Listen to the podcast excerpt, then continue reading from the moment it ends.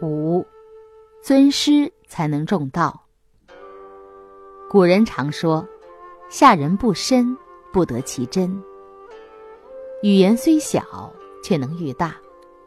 告诉我们学生，如果能够以竭诚静静的心尊重老师，方能获得实益。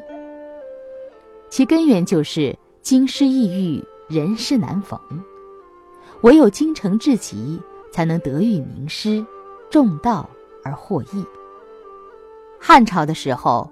有位叫魏昭的人，他在见老师郭灵宗时，竭尽全能，精诚共事老师。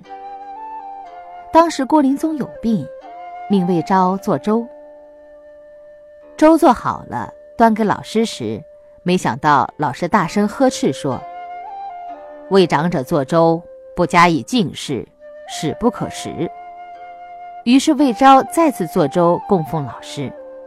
就这样被老师呵斥了三次，魏昭的容色也没有发生任何变化。经过考验，老师说：“吾始见子之面，今而后知子之心矣。”像这样尊师的典范，自古以来多不可计。但是到了这个时代，又有几人像他们一样尊师呢？重道一定要知道道。或者知识，或者学业的根源是由谁来传授的？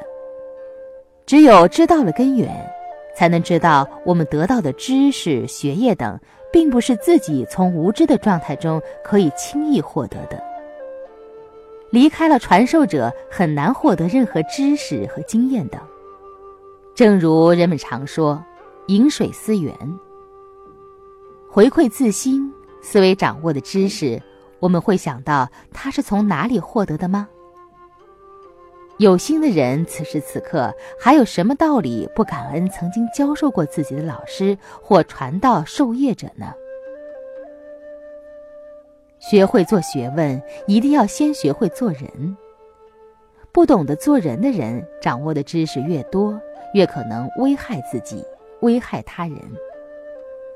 因为掌握知识的好人，明白知识的价值。当然，他还需要完善自己的人格，尊师而重道。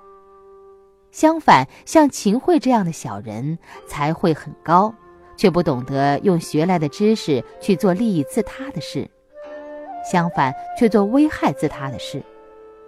这说明做学问一定要懂得真诚的做人。